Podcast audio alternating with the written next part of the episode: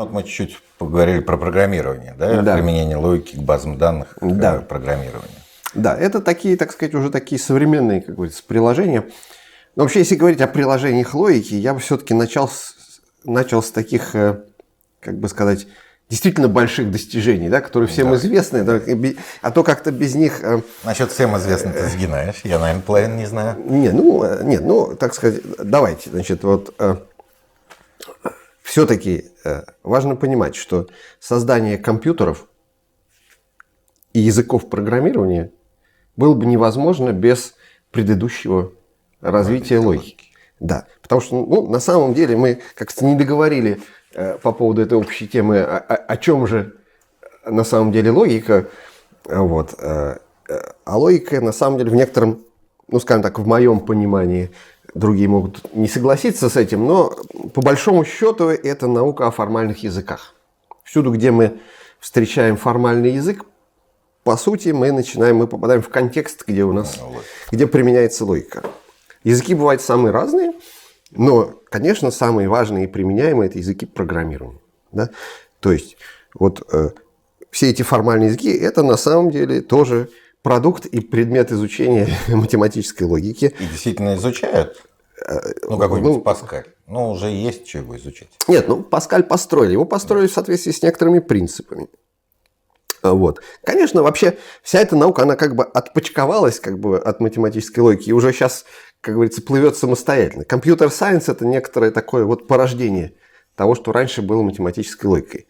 Вот. А computer science включает, вот, э, как вычислять, там, Да. да? Как- Computer science как программы писать. computer science это уже тоже большая-большая... Потому что чаще ну, всего это связывается да. там, вот, со сложностью и такими Да. вопросами. Да. Computer science можно так разделить условно на две, на две, так сказать, большие части. Одна это про алгоритмы, сложность, автоматы и вот такие вещи. Том 1, как говорится, Handbook Computer. А другое это языки, семантика, программирование, семантика программ и так далее. То есть вот, э, но, конечно, самое главное, вот, вот, так сказать, центральное в этом всем, это понимание того, что такое вычислимая функция, что такое алгоритм. Вот э, эти базовые понятия, они, конечно, были впервые явно сформулированы именно логиками. И, так Ну, сказать, именно... маши- да. И так Э, машина и- да? да, машина Тьюринга, значит, э, Гильберт сформулировал впервые проблему, что нужно придумать алгоритм, который, как говорится, решит вопрос, доказуемое или нет данное математическое утверждение. Э, Вот. Тьюринг, ну и Чорч, каждый по-своему э, доказали, что это невозможно, предложив каждый свое определение того, что такое алгоритм. Потому что если мы доказываем невозможность чего-то, надо предъявить, как говорится, класс методов, которые, которыми мы, так сказать, э, можем говорить. Оказалось, что эти оба класса оказались эквивалентны друг другу. Привели к двум разным определениям того, что такое алгоритм. Чорч работал в лямбда-исчислении. а Тьюринг придумал более знаменитые сейчас машины Тьюринга. Хотя лямбда-исчисление тоже долгие годы влачило некоторую, несколько вторичную роль, но потом возродилось в класс функциональных языков программирования. И сейчас это, так сказать, тоже процветающие современные технологии, так можно сказать. Функциональные языки, Haskell там, и так далее. Lisp, Haskell. Вот. А Машины Тьюринга – это скорее такая, как говорится, очень простое вычислительное устройство, которое именно выглядит как устройство скажем так. И, и в этом было преимущество, но одновременно, может быть, и, и, и, и некоторый недостаток этого определения. На устройстве видно разные аспекты именно понятия вычисления. Э, Вот. Такая визуализация. Визуализация, она очень конкретная. А ну, язык программирования, то, на чем реально удобно писать программы. Это довольно далеко от э, примитивной машины, которая там из клеточки в клеточку ходит. Вот. Так что создание теории алгоритмов, понимание того, что такое алгоритм, что значит вычислимо, что значит невычислимо, понимание того, что бывают неразрешимые алгоритмические проблемы, в том числе и в математике программу, которая... которая, э, так сказать, на любом входе даст ответ, верно там то или иное, так сказать, э, там, да или нет. Э, Ну, например, в математике было несколько классических задач такого рода. И одна из самых знаменитых – это так называемая десятая проблема Гильберта. окончательную точку в решении которой поставил наш соотечественник, современник э, Юрий Владимирович Матьесевич из Петербурга. Логик. Тоже математический логик, естественно. Вот. Задачу сформулировал? Значит, задачу сформулировал Гильберт в гильбертовском, как говорится, духе придумать алгоритм. Вот довольно скоро после того, как было понятно, что бывают неразрешимые алгоритмические вопросы, сформировалась гипотеза, что и в данном случае тоже, но были технические сложности, про, сложности про, в доказательстве. Про простые числа, да? А, нет, ну, про простые числа, значит, это, э, это как бы следствие того, что доказал Матьесевич, полиному, которого значение является... Тоже удивительная, так сказать, э, удивительная вещь в некотором смысле, нетипичная для, для теории чисел. Вот. Но, тем, тем не менее, проблема Гильберта была в том, что придумать алгоритм, который по данному диафантовому уравнению, то есть уравнению в целых числах, полиномиальному, так сказать, решит, это, а, даст ответ на вопрос, существует или нет хотя бы одно целочисленное решение. Вот. А, ну, а Матисевич, используя результаты американских математиков Дэвиса, Джулии Робинсон и Паттнема, значит, э, доказал, что такого алгоритма на самом деле не суще... в общем случае не существует. Значит, вот не существует программы, которая по данному диафантовому уравнению решит, существует ли у него решение или нет. Ну, были другие Хотя, замечательные бы, проще, у тебя есть все коэффициенты. Вот, вот оно, ну да, вот ну, нам, да, но да. программа может думать, как говорится, ей, у нее все карты на руках. В этом смысле, как говорится, это четко поставленная алгоритмическая проблема. А вот э, а... несмотря на это, решения нет. Но она будет просто долго думать или в принципе? В принципе. В принципе. В принципе. Это важное, надо сказать, сейчас очень, так сказать, э, различие, которое тоже принципиально. Значит, есть э, задачи, которые неразрешимы в принципе, вот как это, есть задачи, которые э, в принципе разрешимы, но на практике неразрешимы, потому что нет алгоритма, который делает это решение разумно быстро, в разумно да. быстро. Ну и есть третья категория промежуточная э, задач, в которых, ну, когда я говорю нет алгоритма, это тоже можно понимать двояко. Мы сейчас не знаем такой алгоритм, а, и, или такого алгоритма не существует принципиально. Вот. Значит, есть ряд задач, про которых доказано, что эффективного алгоритма нету. Вот.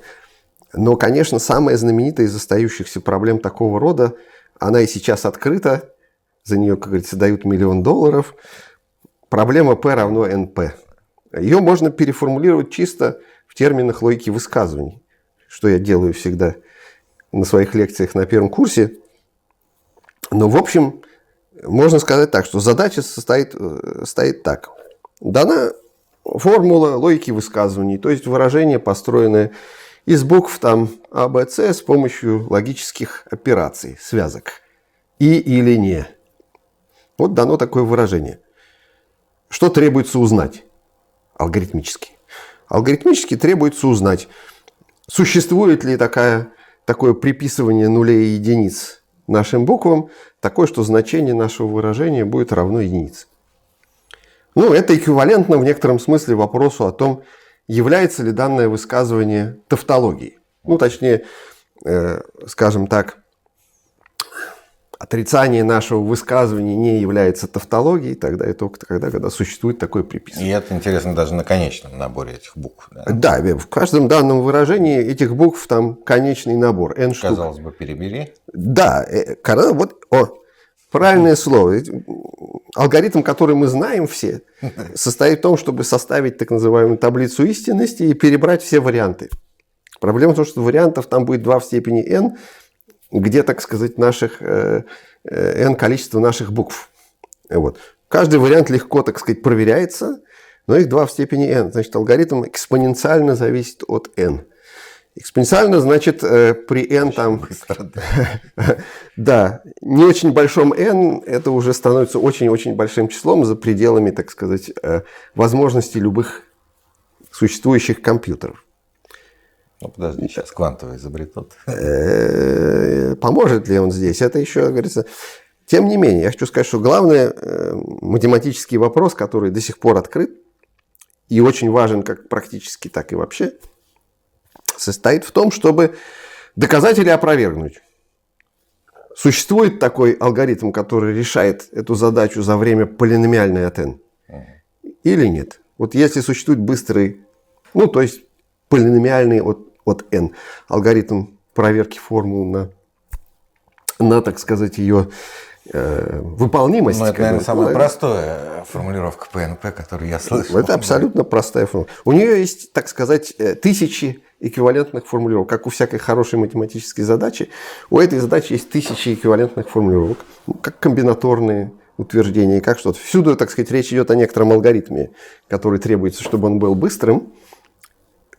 И, как говорится, мы не знаем, есть такой алгоритм или нет.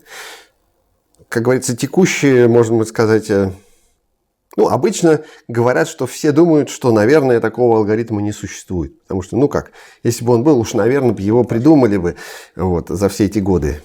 Вот. Но, э, на самом деле, мы не знаем. На самом деле мы не знаем.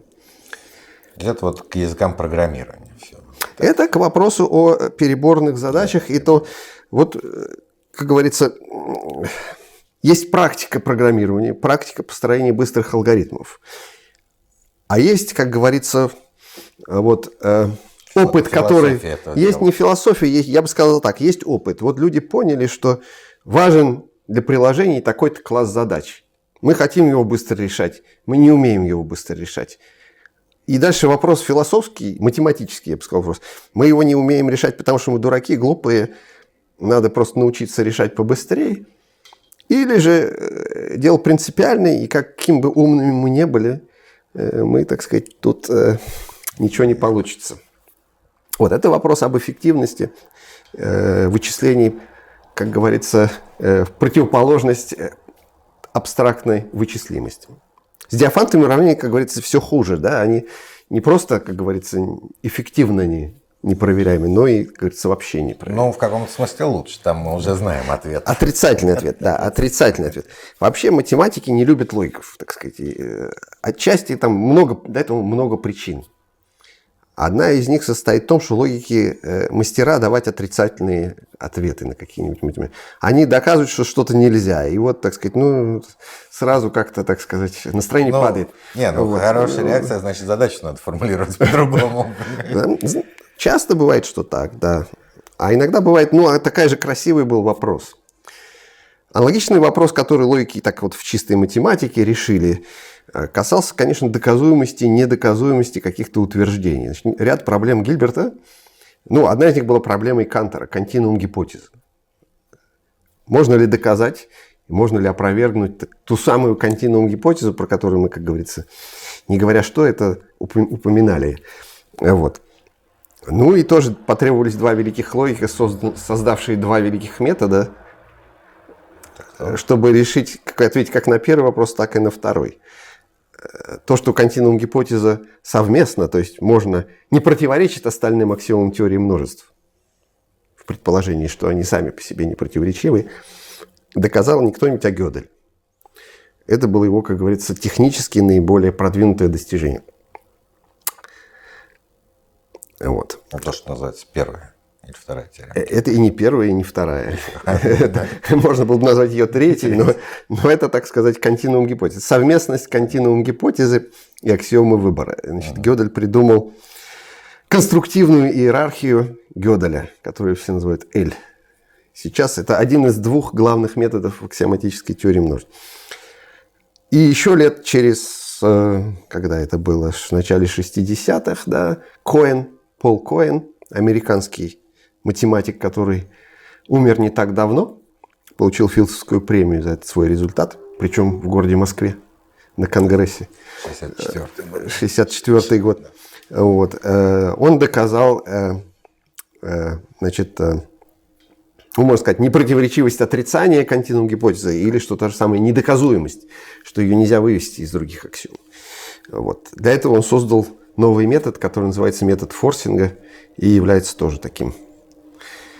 С тех пор является орудием доказательство независимости разных утверждений в теории множества. Стал таким главным, одним из главных наших э, таких э, Инструментов. методов. Инструментов, да, инструментов. Вот э, это, тем не менее, проблемы эти были поставлены не логиками, они были поставлены математиками. Они были, так сказать, э, э, некоторые чувствовали. Лузин, он потратил много времени на, э, на так сказать, э, решение континуум гипотезы.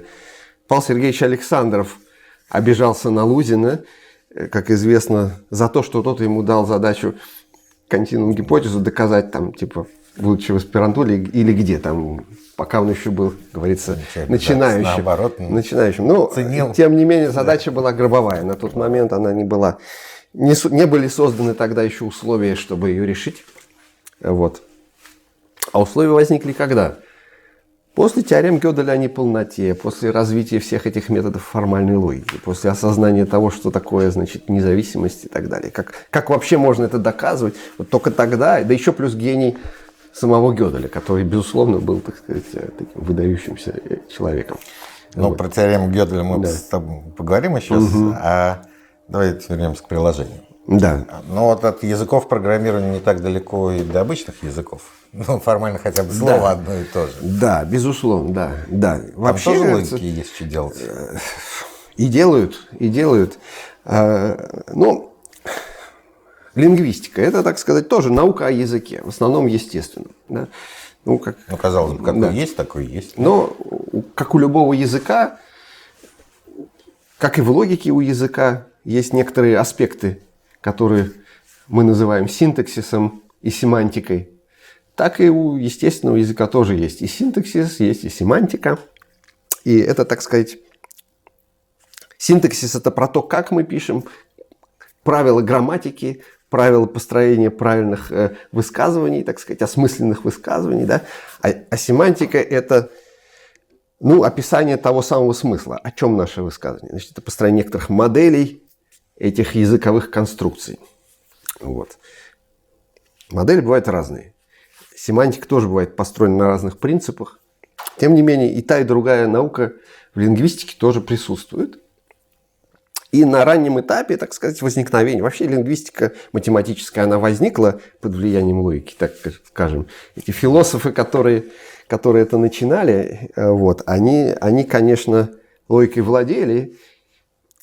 И сейчас некоторые лингвисты думают, что, может, их влияние было чрезмерно и, и, как говорится, неправильно. И что естественный язык имеет свои особенности, которые, может быть, не надо было с, с, этим, с этими мерками Так подходить. сформализовывать. Вот. Но тем не менее, э, э, на самом деле ведь вопрос в том, что язык вещь естественный. Да? Это формальный язык вещь точная. Естественный язык это вещь все-таки реально живущая где-то среди нас, да, так сказать. Вот.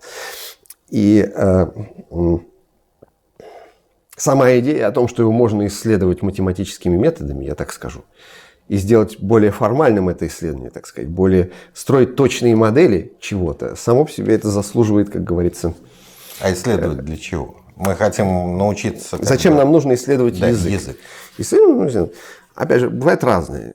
Бывают Одна разные очевид- исследования. очевидная вещь, ну, действительно, какие-то компьютерные программы, которые там проверяют правильность. Да, конечно, на заре этого всего главной, как говорится, провозглашаемой целью было построить там автоматический переводчик, компьютер, который будет так сказать, транслировать туда-сюда. Вот. Э, Задача оказалась безумно сложной, гораздо сложнее того, чем как думали, э, как говорится, люди, ну, так сказать, на начальном этапе освоения этого всего, чтобы построить качественный переводчик, э, э, тем более базирующийся, так сказать, на вот таких, скажем, принципов такой логической понимания, логической структуры. Это оказалось трудно, может быть, даже невыполнимо. Вот. Тем не менее, прогресс был. И, и новый взрыв этих переводчиков мы, как говорится, наблюдаем сейчас. Это построено уже на других статистических, скажем так, методах. Это, это можно сказать, совсем другое. Вот. А Логические методы, они скорее связаны именно с пониманием э, ну, вот этого вот самого механизма языка, да, вот этой всей структуры, того, как строится там правильное предложение, какие бывают там Да, компьютерно понять о чем, да, в том числе. даже не только, ком- ну, то есть компьютер на самом себе, но даже вот понять на таком естественно, я бы сказал, понять на естественно научном уровне. Вот как, как это все на самом деле устроено, что- когда мы это поймем, мы типа сможем уже и компьютер этому научить. Вот. Но оказалось, что это не так-то просто понять. И, может быть, некоторые вещи там и невозможно так уж э, до конца понять, что, может быть... То есть здесь, конечно, надо с лингвистами разговаривать Но само на тему. это подтолкнуло к каким-то созданиям Это подтолкнуло. новых теорий? Значит, там? ну, что я могу сказать? Э, Лингвистику сильно, на лингвистику сильно повлиял Хомский, Чомский, Новом Чомский, который, конечно, в этой связи изобрел ну, вот свои формальные грамматики Чомского, так сказать. Он, он изобрел эту иерархию, так сказать, э, языков для описания грамматик. Э, Эти Она- языки... Она общепринята? Она общепринята, это классика, так сказать. С ее помощью описывают, конечно, больше языки программирования теперь, чем, чем естественные. Потому что они тоже там нужны. Если мы хотим... Дело вот в чем. Ну вот машин Тьюринга вещь простая, да, там можно определение дать на, на полстранички, а, вот, формальное. А если мы имеем дело, допустим, с языком C или языком Паскаль, которым реально удобно пользоваться, да, на котором мы пишем, как говорится, не особо затрудняясь. И вот там в этом языке есть много разных конструкций, которые нам нужны. Там уже структура, как говорится, правильно построенной программы в этом языке более сложна. Да? И вопрос, как нам подойти к ее Нормально. построению? Построению, да. Нам нужно дать какие-то средства программисту, тому, кто пишет компилятор, тому, кто пишет, так сказать, вот, чтобы он мог правильно эту программу парсить, так сказать, чтобы он мог правильно этот текст переписать, так сказать, в свой внутренний язык, который потом будет исполняться, да? Вот. Э, Ну, если к этому подходить абы как, хорошо не получится. Нужна как раз, нужны некие, соблюдение неких принципов. Вот оказывается, что эти формальные грамматики, форму Бекуса Науэра, в, дру- в Науэра в другом, так сказать, э, названии. Вот это все э, ровно про это. Как, базируясь на принципах грамматики, легко описывать синтаксис, синтаксис так сказать, реальных языков программирования. И, может быть, даже реальных э, естественных языков. Хотя, ну, там, там все сложнее, и этого, может быть, не всегда хватает, там понятно. Поэтому, ну, вот описание синтаксиса средствами, специальными средствами математической логики, оно, как говорится, живо и, и работает. Э, Там, когда мы вбиваем э, в системе Unix строку поиска, который что-нибудь там ищет по, так сказать, мы на самом деле применяем ровно это. Там заложена некая программка, которая, так сказать, сверяет с образцом, так сказать, то, что нам нужно найти, и быстренько это находит. Так сказать, регулярные выражения, которые придумал не кто-нибудь, а логик Клини. Вот. Так что вот. Эти, эти все вещи, они, они, как говорится, на этом уровне, как говорится, влияние безусловно и положительное, но есть и, как говорится, и другие. До сих пор есть наука, которая называется формальная семантика. Так и называется формальная семантика. Это часть лингвистики, которая строит модели. Модели, так сказать, естественного языка. Пытается соотнести наши фразы с какими-то формальными математическими конструкциями, которые бы объясняли нам, о чем эти фразы. Вот. Тут есть свои, как говорится, сложности, целая Ну, наука. это мы, кажется, Вот. приближаемся к чего начали, к философии. Нет? Как Это- вот- это идет- Как это- понимать, да, говоря, да, вот да, наше да. высказывание. Да, как понимать наш вывод. Да, это очень важно. На самом деле, вот как я вижу, возвращаясь, как говорится, к истокам нашей беседы, э, зачем вообще нужна математическая логика, как она на нас, как говорится, влияет? Почему нужно учить математической или вообще логике людей? Ну, э, на самом деле, вот осознание вот этого всего, так вот, про что математическая? Математическая логика – это про формальные языки. Да, вот если мы говорим, что это наука о корректных рассуждениях, то это примерно так, когда мы про математику говорим, что это, это про правильные вычисления. Там. вот. Как там вот не ошибиться, э, как говорится, вычисляя с числами. Это такой бухгалтерский немножко точка зрения. да. Вот. Это так далеко. маленький пласт это, очень, это очень маленький такой, прям скажем, не самый, не самый интересный пласт этого всего.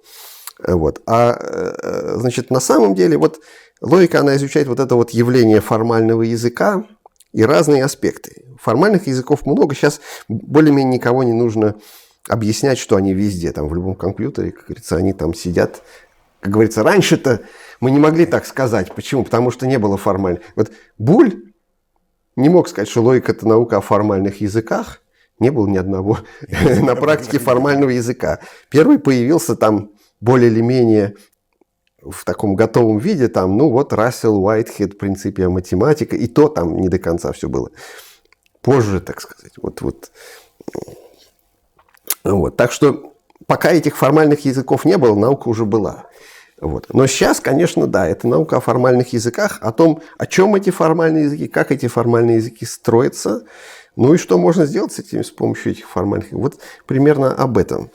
И осознавание, осознание, так сказать, вот этого вот, э, этой, этого пласта реальности, который нас окружает, да, математик тоже говорит на языке логики, хотя может этого и не осознавать, и в ужасе, как говорится, от этой мысли убежать. Но значит, на самом-то деле э, она у него есть. Вот. Знание этого, оно, ну, оно там математику может его реальной работе над решением конкретной системы уравнений и не помочь, если только случайно не окажется, что он решает какую-нибудь неразрешимую в рамках теории множеств задачу. Это случается редко. И, в общем, как говорится, из-за этого не стоило бы говорить огород, но это нам дает некоторую э, установку, да, и дает нам некоторый словарь описания вот такого рода понятий. То есть, во-первых, мы как бы математику распространили на значительную часть гуманитарной области, гуманитарных знаний, так сказать, скажем так. Это новое поле приложений всех математических методов. Оно обширное, как мы видим, да, не без как говорится, не без заслуг. Много сегодня много, не упоминали. Да, да мы много и не упоминали, оно обширное. Вот. Э, некоторые математики считали, что математика – это просто часть физики, да, эксперимент. Здесь, ну, не совсем то. Это скорее, видите, вот это еще одна область, которая неожиданно подверглась такой математизации в конце XIX века. И плоды этого мы пожинаем сейчас, вот, как говорится, переживаем сейчас, пользуясь интернетом, так сказать, компьютерами и прочим. Вот. Ну, а, а, так сказать, ученым это, конечно, дает некоторую, ну, вот такую установку и категории, в которых они могут мыслить про все эти вещи. Человек, знакомый с такого рода результатами, как говорится, немножко прочувствующих, он, он не будет так вот наивно думать о, о своих занятиях.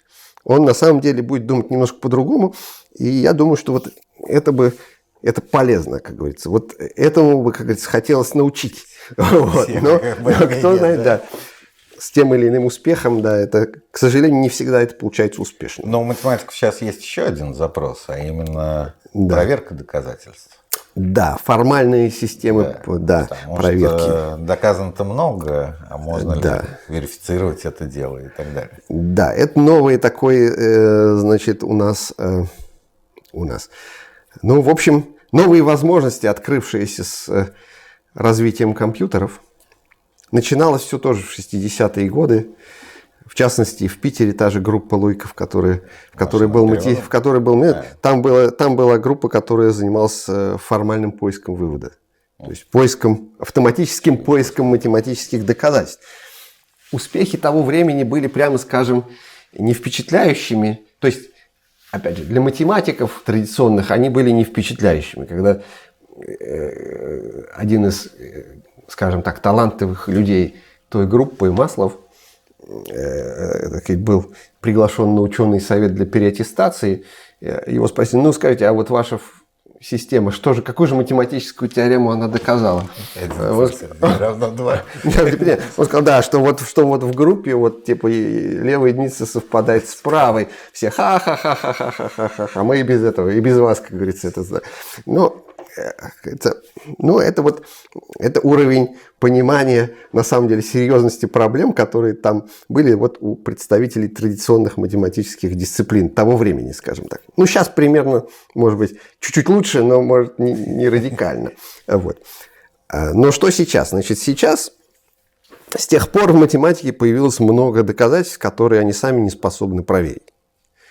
Э, доказательства, которые настолько длинные, что их, как говорится, лень читать и, в общем, ну, сейчас это больше вообще экспертная оценка. Да, это всегда была экспертная оценка, но целью доказательства математического так всегда было ну, как-то вот а, объяснение того, что происходит, чтобы коллеги поняли, что вот, ну, да, вот и вот убедить. Уби, уб, ну, не только даже, так сказать, не, даже не столько убедить, сколько вот прояснить ситуацию, вокруг которой вся эта проблема была и доказательства. Вот, ну, иногда это плохо. А некоторые доказательства были такие, что они были длинными и скучными. Их было, как говорится, нелегко читать. И вроде как теорема доказана, но не очень понятно, что с этим делать. Ну, типичный пример была вот эта гипотеза четырех красок, в которой даже э, пришлось применить компьютер. Но это все-таки относительно поздние времена, но это уже 70-е. 70, ну, да, это 70-е. Это 70-е. Э, это был первый такой знаменитый пример, когда существенную математическую проблему удалось якобы, в кавычках я говорю, решить с использованием компьютера, то есть компьютерного перебора. Свели задачу к перебору, 1600 больших случаев там, графов, запустили, написали программу, программа проверила, сказала yes. Ну, то есть, чем сказать, решать там миллион да. квадратных уравнений, да, ну, давайте да. заложим их в компьютер. Да, заложим компьютер, получили ответ «да», ну, и, как говорится, ни тепло, ни холодно. То есть, с одной стороны, знают, что вроде «да», а с другой стороны, можно ли доверять компьютерной программе? Ну, все понимают, что нет. Даже в решении квадратного уравнения. Но если их 1600 штук, да. и все ли мы случаи, так сказать, правильно... Проблема еще в том, что все эти случаи приходилось вводить вручную. А если вам нужно 1600 графов по, по, по так сказать, там 50 вершин, так условно, я так приблизительно говорю, вводить, э, уверены вы, что вы не ошибетесь где-нибудь и что-нибудь не, не ту вершину не с той соедините. Да? Это, это говорится, не очень надежно. А программа что? Она говорит да или нет. В программе бывают ошибки. Бывают ошибки ввода-вывода, так сказать. Ошибок много. Даже система компьютерная может чего-то там ошибиться и не то сказать. Millennium бага был такой, так сказать. Вот. Ну ладно, процессор. Вот. Ну, э, значит, и оказалось, что на самом деле, да, не все там было хорошо. Там что-то они забыли, потом исправляли. Потом другие люди переделали все заново. У них случаев меньше было, доказательства проще было, но все равно компьютерный перебор. Но сводилось к вот 1600 случаям все-таки математически. Математически. Там было компьютера. длинное да. содержательное доказательство и потом компьютерный перебор. Примерно так. Э, значит, удалось сократить и прояснить это содержательное доказательство, но тоже оно все равно стало больше. И сократить существенно там до нескольких сотен, 600, там что надо, перебор, но все равно то, что вручную не переберешь, значит, по новой все написали, проверили, окей. Ну, стало, стало чуть более, как говорится, спокойнее. Стало спокойнее, но все равно. Значит, после этого, э, ну, вот возникли, возник этот проект французский, так сказать, группы Гантье, которые стали, э, решили, что надо это э, проверить формально и сделать полностью формализованное доказательство, чтобы компьютер сам, как говорится, от и до... Конкретно про эту задачу, да? Конкретно про эту задачу, да. Конкретно про эту задачу. Э, значит, что им пришлось? Значит, вот для этой цели уже раньше э, были написаны, ну, такие программные, так сказать, системы, э, так называемые проверы интерактивные, которые, системы проверки доказательств, можно так сказать, которые позволяют с помощью человека э, ну, вот, доказательства вводить в компьютер в полностью формальном виде. Как бы вот строить те самые, те самые чрезвычайно детализированные, э, нечитаемые, но тем не менее стопроцентов верные э, математические доказательства. Но если использовать Формальные человек, логические он может ошибиться где-нибудь.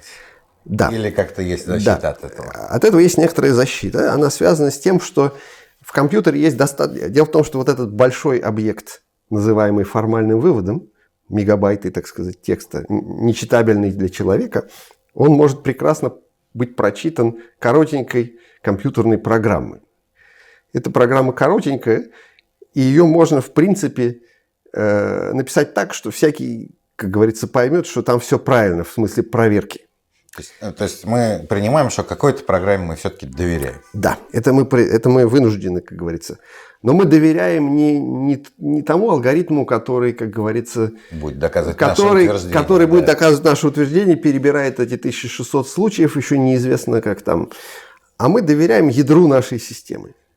Вот, принцип Дебройна, так, так называемый. Значит, вот мы доверяем маленькому ядру, которое по сути своей представляет собой так грубо говоря, ту самую формальную систему, похожую на теорию множеств, да, на самом деле не совсем, но, так сказать, похожую на формат, ну, так сказать, несколько аксиом и несколько правил вывода, Но если, которые нужно проверять шаг за шагом. Это простое дело. Есть текст, проверяешь. но если их мало, изложить на этом языке, наверное, очень долго и сложно. Э, мало кого. Ну вот э, ядро маленькое, Да. утверждений там мало, аксиом мало, Да. То, ну, наверное, вот на настоящее доказательство изложить очень муторно. Да, муторно. муторно. Вот оно длинным-то и получается. Вот оно длинным-то и получается.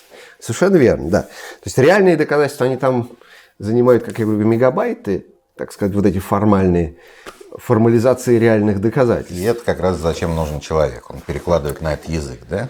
Значит, человек, он взаимодействие с машиной э, строит, помогает машине строить эти самые формализованные тексты. Он говорит, а, ну тут попробуй такой, такое-то правило применить, тут попробуй такое-то правило применить. То есть он не берет доказательства теоремы Пифагора и переписывает на этом языке, Да. а направляет Вот и машину. до он не может переписать. Это, конечно, нереально, так сказать. Это, да, вот. Он направляет машину. Машину. Машина ему сильно в этом помогает. Конечно, нужен некоторый опыт работы с такого рода системами, чтобы, так сказать, работать с ними эффективно, но эти люди умеют. Они даже знают, во сколько раз примерно написаны там Разрастется, учебника, да. раз- разрастется этот текст формально, не так уж сильно много. Ну, там есть некие промежуточные, как говорится, стадии приближения к этому полностью формальному тексту. Вот. Но, в общем, э, значит, вот машину надо направлять. Сама она пока не очень способна построить э, ну, такого уровня Ну, да. сложности математические, те- скажем, полностью автоматически э, доказать теорему о четырех красках на данном этапе развития техники невозможно. Более простые, да, там, ну, А такое. если я пришел А с- если машине от помочь? А Да. к утверждению Б, то это мы уже считаем доказательством в этой программе, да? Э, Ну, э, значит, э, по сути своей, э, человек участвует в диалоге с машиной. Диалог заключается в том, что э, начинается диалог так. А, вот ты хочешь доказать гипотезу четырех красок, пожалуйста, сформулируй. И человек записывает эту гипотезу четырех красок, вводя там определение понятно. то-то, то-то, то-то, то-то, граф, покраска, там, записал. Довольно коротко там. Дальше говорит, ну, машина спрашивает, ну, как будем доказывать? Он говорит, перенести все в левую часть. Там. И он говорит, там, гипотеза, заключение, значит, применить такое-то правило. Ага. Машина говорит, хорошо, тогда докажи мне, значит, такие, такие подцели. Она говорит, один, два, три, четыре, там, нет, три лем, надо доказать то, то, то. А, ну, говорит, человек, хорошо, будем пытаться, значит. И дальше он смотрит в учебник или там в этот самый и говорит, ага, ну вот для этого-то нам, это-то легко там следует из такой-то там известной теоремы, давайте мы ее сейчас как под цель сформулируем. Нет, мы ее формализуем, так сказать, примем как, как некоторую пока что гипотезу, потом мы ее, как говорится, достроим до полного доказательства, вот, э, но можно пока что отложить. А займемся вот там целью номер два. И дальше такой вот диалог разворачивается, разворачивается, вот так вот и идет. И потихоньку, потихоньку, Ну, следуя содержательному доказательству, содержательное доказательство должно быть, конечно, написано Известно. и известно до этого всего. Интересный момент, как с этим компьютерным перебором там было. Э, Вот этот язык кок, на котором все это происходило, обладает таким свойством, что в нем можно писать проверяемые программы. Значит, вот фактически в нем это функциональный язык программирования, некоторые есть встроенный в него само, на котором можно писать программу, которая это, Ну, этот же сам кок, да. этот сам кок тоже будет доказывать параллельно с параллельно с вычислением. И вот они, по сути своей, переписали этот алгоритм на языке этого кока и верифицировали формально, что он правильные результаты дает. То есть И не это- просто он посчитал, а он верифицированно посчитал. Вот То есть этому мы уже доверяем. этому, я сказал, можно доверять гораздо больше, чем любому, как говорится, человеческому. Гораздо больше ты аккуратно говоришь. Больше, Ну, да. Да, доверяем, доверяем. доверяем. Да, доверяем. Нет, сомнений уже никаких нет. Вот. Так что, когда такая вот, как говорится, полностью формализация проведена, ну тут уж, как говорится, ну куда уже больше? Уже все. Но до времен, что вот просто сказать, докажи это, и она сама придумает, как доказать еще. Пока нет, нет, нет. Э, Конечно, математика все-таки не отменяется с приходом формальных систем, но ни в коей мере. Да. Э, творческий процесс размышления нам нужен. Может быть, когда-нибудь эти системы за счет использования каких-то, так сказать, эвристических, ну, за счет, скажем так, тех же самых э, методов машинного обучения, еще чего-то, э, ну, станут предоставлять нам больше помощи. Сейчас они пока довольно-таки э, пешеходные, скажем так, системы. Вот. Но если они научатся каким-то потихоньку эвристическим таким методом поиска там, доказательств в правильном направлении, примерно как мы сами. Ну вот мы чувствуем, что здесь вот надо такое-то Куда-то применить. туда, да. Куда-то туда. И вот если так такое знание, связанное с поиском нужного направления, как говорится, доказательства будет э, туда инкорпорировано в такие системы, это сделает их, конечно, большими помощник, помощниками нам. Может, когда-то, так сказать, доживем, да, может, когда-нибудь доживем. Но пока вот так. В общем, это бурно развивающаяся такая отрасль, вот, которая, ну, несколько конкурирующих систем есть в мире, так сказать, разной степени знаменитости. Вот. И, конечно, логика тут, как говорится, вот во всей красе внутри этого работает, потому что, ну как, это, оно, это, это наши формальные теории, в, так сказать, в реальном воплощении, можно так сказать. Вот. Ну, хорошо, этот запрос будет отработан когда-нибудь. Да. Ну, когда говорят про математическую логику, чаще всего вспоминают теорему Гёдель, да? Что существует да. доказательства, которые... Э, утверждения, существуют утверждения, которые невозможно ни, не доказать, не, доказать, не опровергнуть, да? Да. Ну, формализация, наверное, сложна. Я помню, у нас на первом курсе Мехмат, там, рекурсивная вычислимость, рекурсивность, там много чего, да. функции, и потом была вершина Гёделя. Можно ли это так пояснить как-то на словах? Во-первых, их две, да? Во-первых, их две, да. Есть первая теорема Гёделя. Она про то, что при определенных условиях для каждой формальной системы, удовлетворяющей определенным условиям, обсудим каким, но очень широким, действительно существуют утверждения, которые нельзя ни доказать, но ни опровергнуть. Одно из этих условий – это непротиворечивость этой системы, потому что иначе можно доказать, как мы знаем, все и говорить не о чем. Вот. А вторая теорема Гёдля, она и именно она отвечает на вот этот вот вопрос, поднятый Гильбертом. Можно ли доказать непротиворечивость теории множеств финитными средствами? И э, ответ, который дает вторая теорема, такая, что, опять же, при определенных условиях, чуть-чуть других, э, значит, э, формальная теория не может доказать собственную непротиворечивость. То есть непротиворечивость теории Т, данной нам какой-нибудь нельзя доказать средствами самой теории Т. Значит, если мы теперь посмотрим на то, что в качестве теории Т Гильберт имел в виду, ну, скажем так, математику, использующую актуальную бесконечность, теорию множеств, скажем, то непротиворечивость теории множеств нельзя доказать в рамках теории множеств. Значит, к чему мы приходим, как говорится, в результате этого? Ну, и тем более ее нельзя доказать какими-то узкими финитными средствами, средствами формальной арифметики, которые условно, которые, которые еще меньше, да, значит, тоже нельзя доказать.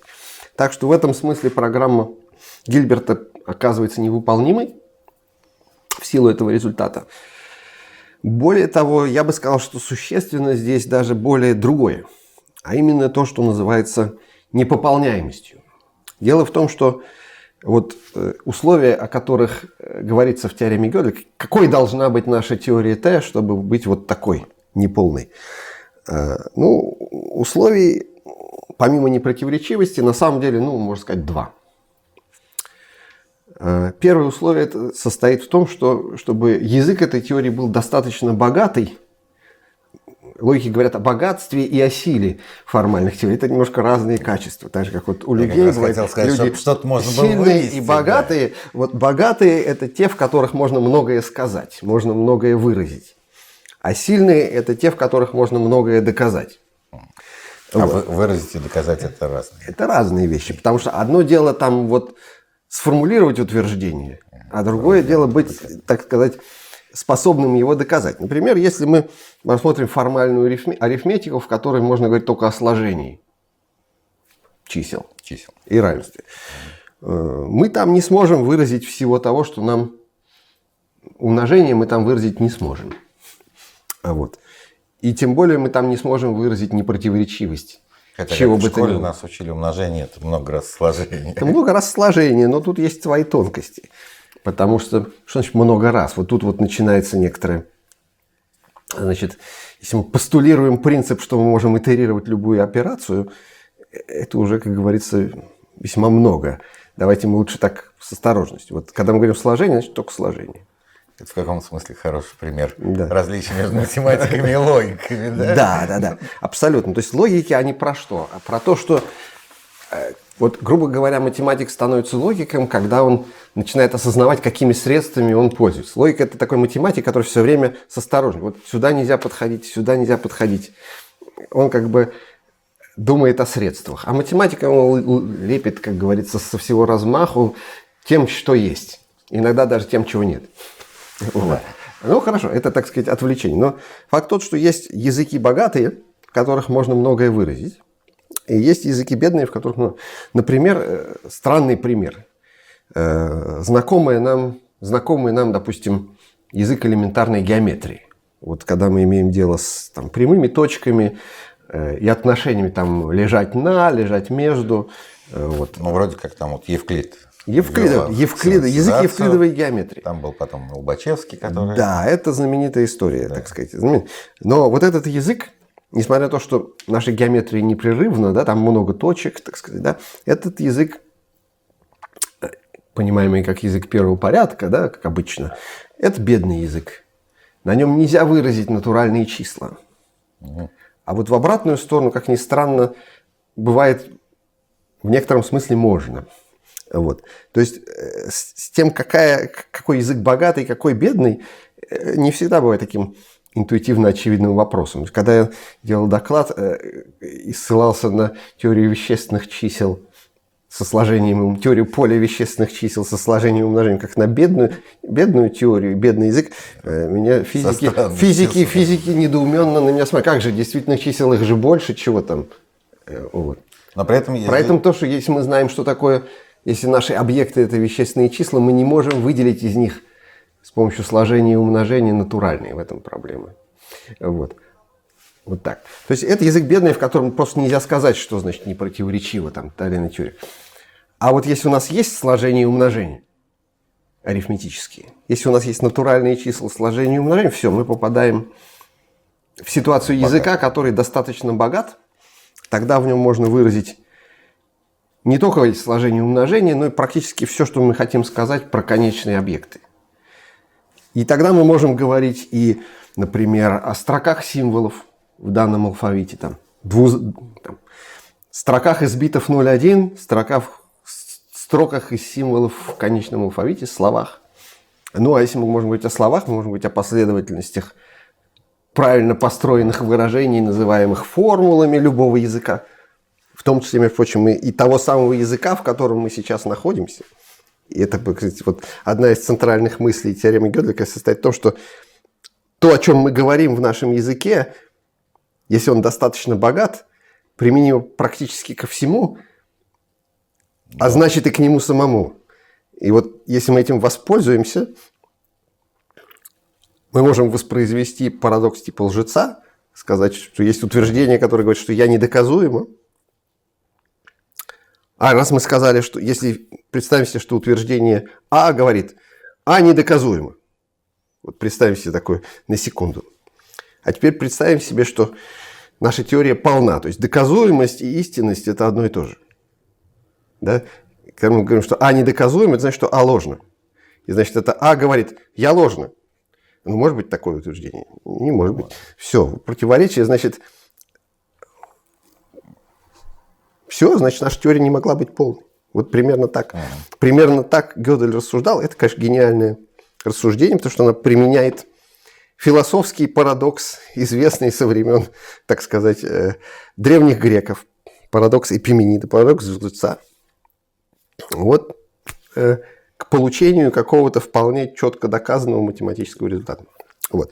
Это глубоко не, это, в этой теореме заложено несколько глубоко нетривиальных таких мысли. Это удивительный красивый результат с глубокими, так сказать, философскими следствиями вот для основания математики. Одно из таких следствий состоит в том, что э, ну вот наши теории,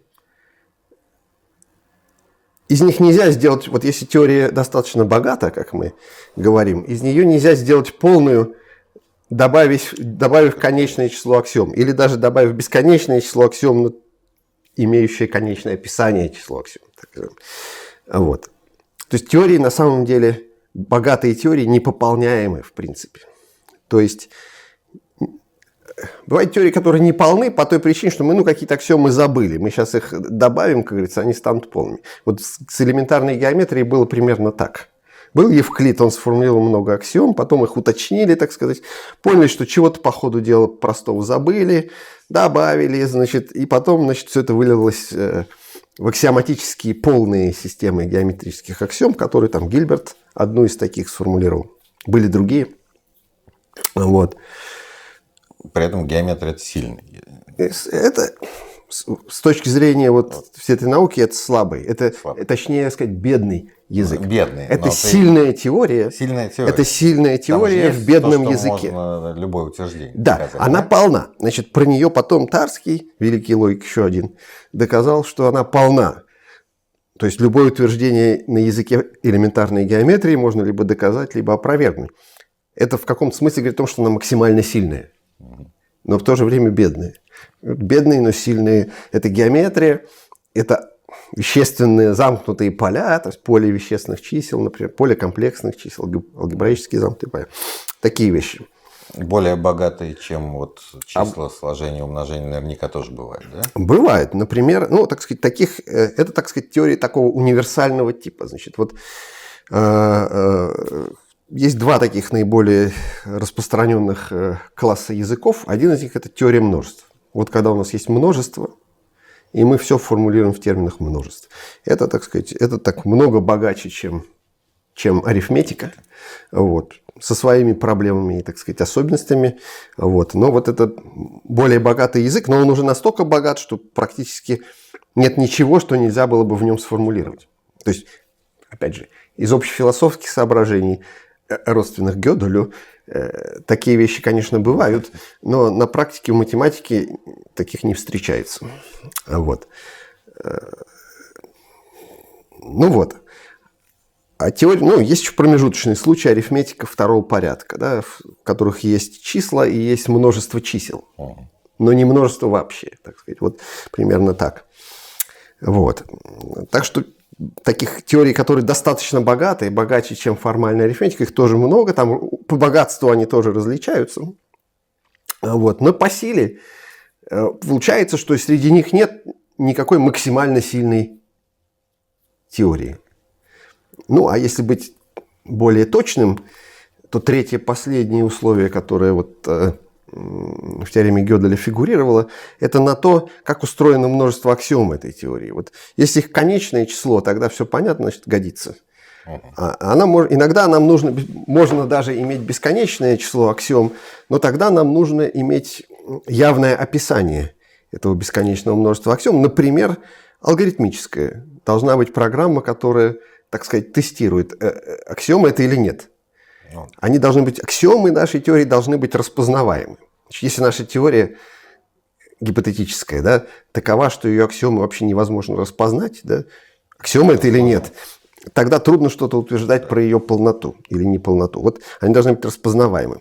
Ну, конечно, все конкретные примеры конкретных э, теорий формальных, аксиоматических на практике, они все распознаваемы. И вот и, именно о таких мы говорим. Значит, если у нас теория распознаваемое множество аксиом, язык достаточно богат и не противоречиво, то значит все. Гёдель тут говорит не полна, и есть что-то большее, что-то более сильное. И добавлять можно до добавлять, И добавлять можно до бесконечности, да. И, как говорится, конца в этом никогда не будет. Вот. А философы оценили? О, нет, философы, безусловно, оценили.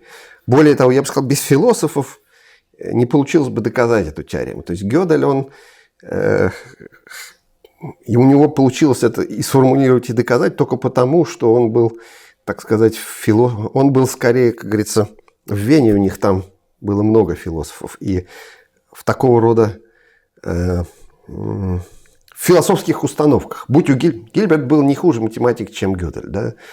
Но у него были неправильные философские установки. Он немножко ошибался в том, как устроен мир, как говорится. Вот Гёдель не ошибся. Вот в этом, как говорится, и вся разница.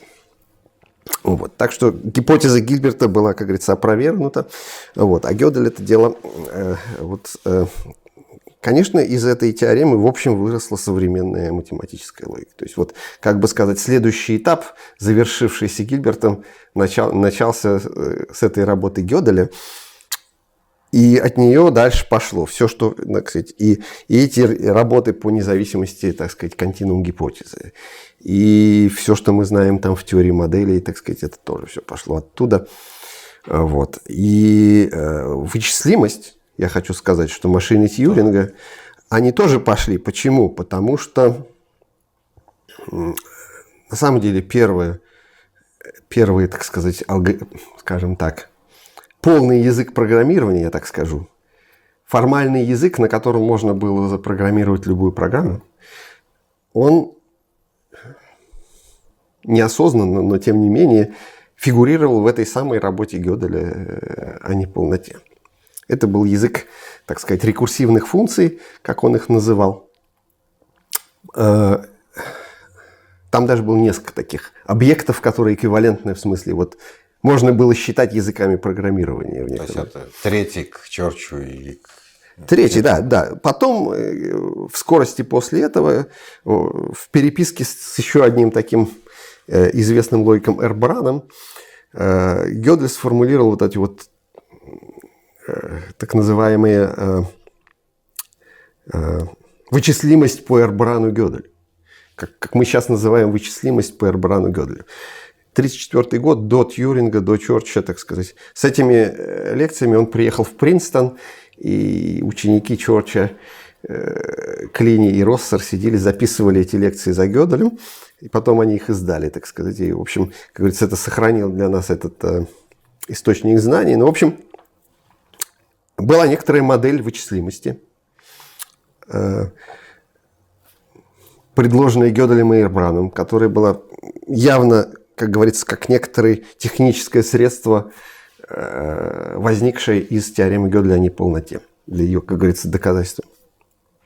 Вот уже потом, э, как говорится, думая об этом э, и пытаясь как-то это все, так сказать, получше понять, вот эти все люди, Чорч и его ученики Тьюринг, независимо, ну, так сказать, в другом месте, они осознали это как то, что у нас на самом деле здесь есть понятие алгоритма.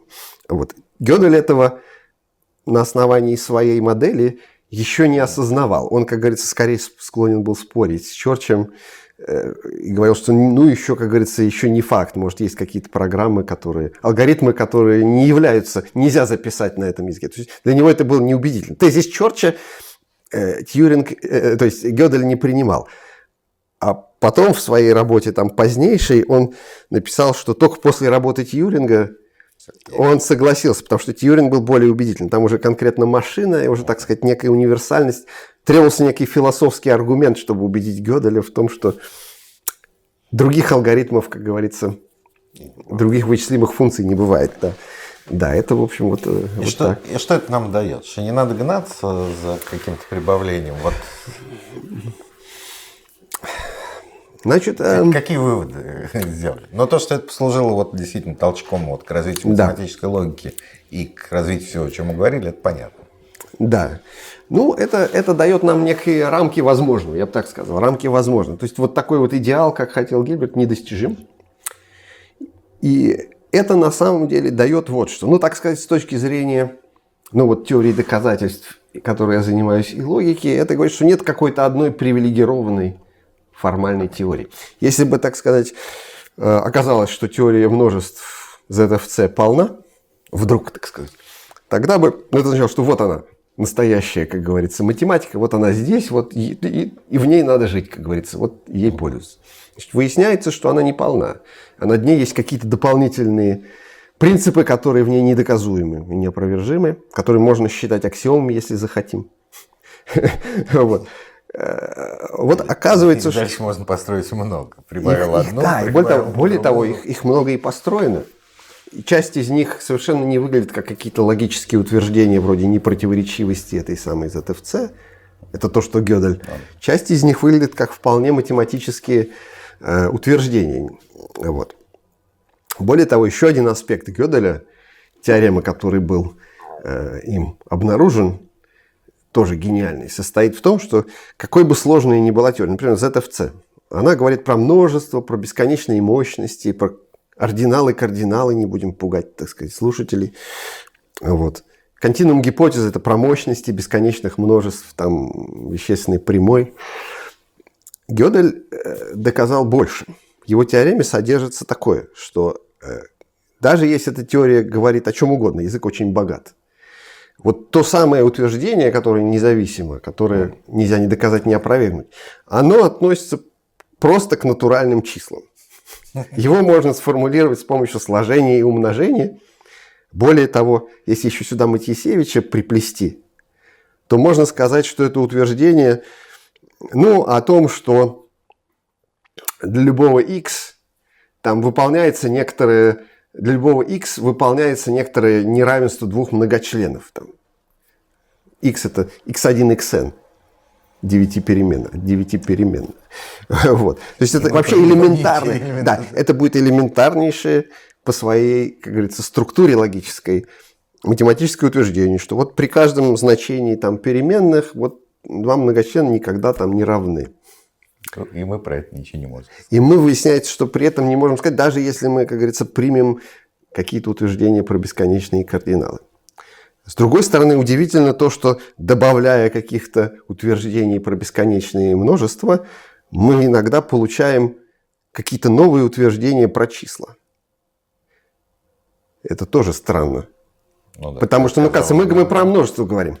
Мало ли там, вот математик склонен думать, что вот я могу жить в, рамках теории чисел, у меня все объекты конечные, я могу забыть. Вот, вот приходил вчера, не будем называть фамилию, да?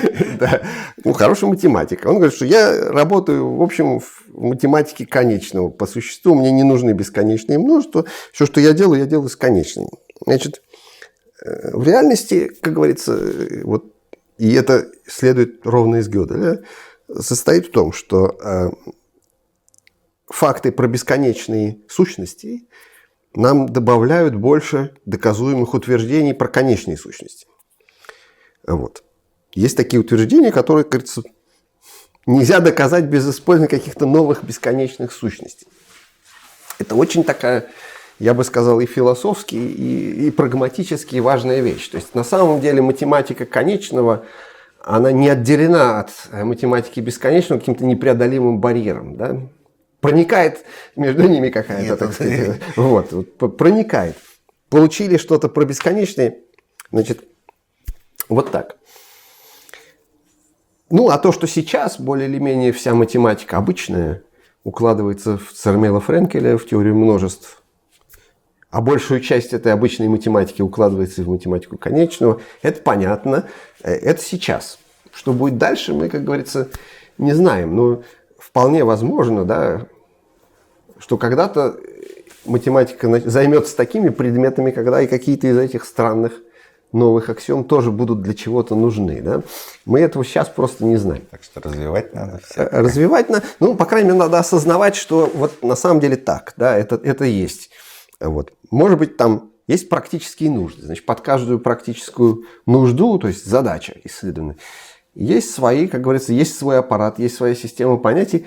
Под это дело есть какая-то формальная теория. Вот она, э, как говорится, нам будет... Вот ее надо использовать, как говорится, минимальными средствами пытаться это сделать. Что, да. Спасибо большое, Лев. Спасибо.